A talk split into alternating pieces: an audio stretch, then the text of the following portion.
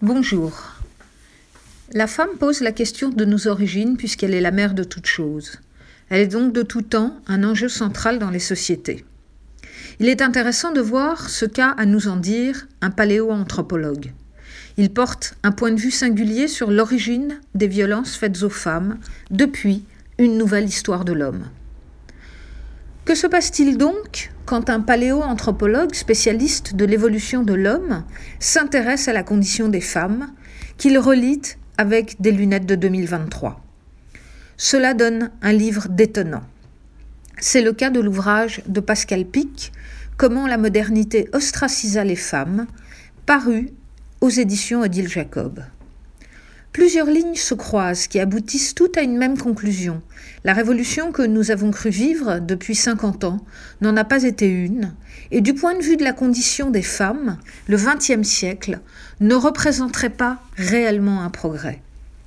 Car Sapiens, nous dit Pascal Pic, a du mal avec les femmes.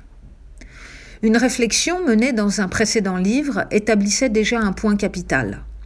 En comparant les chimpanzés, les, bonobos et sapiens, qui ont tous un ancêtre commun, rien ne révèle qu'il y aurait une indication ancestrale à maltraiter les femmes, mais, affirme Pascal Pic, le plus violent de tous se révèle être sapiens.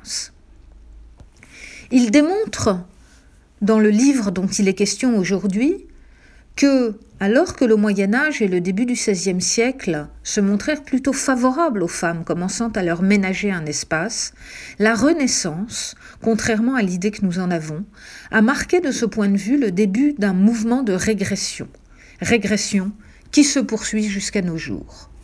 Tout depuis cette époque concourt en effet à l'effacement des femmes, depuis le système capitaliste, et l'idéologie bourgeoise, jusqu'aux théories scientifiques qui assignent celle-ci à une nature dont elle ne pourrait se défaire. Ainsi, le système évolutionniste a-t-il lui aussi apporté sa contribution à cet effacement des femmes Il n'est pas jusqu'aux neurosciences aujourd'hui qui ne reprennent les clichés les plus éculés. Il faut donc lutter sur tous les fronts pour que nous devenions l'égale de nos ancêtres femmes, dont une étude récente a montré que, contre toutes les idées reçues, elles ne restaient pas à faire la cuisine dans le fond des grottes préhistoriques, mais participaient bien avec les hommes à la chasse. Les femmes au service, les hommes au barbecue n'étaient pas le lot des femmes de la préhistoire.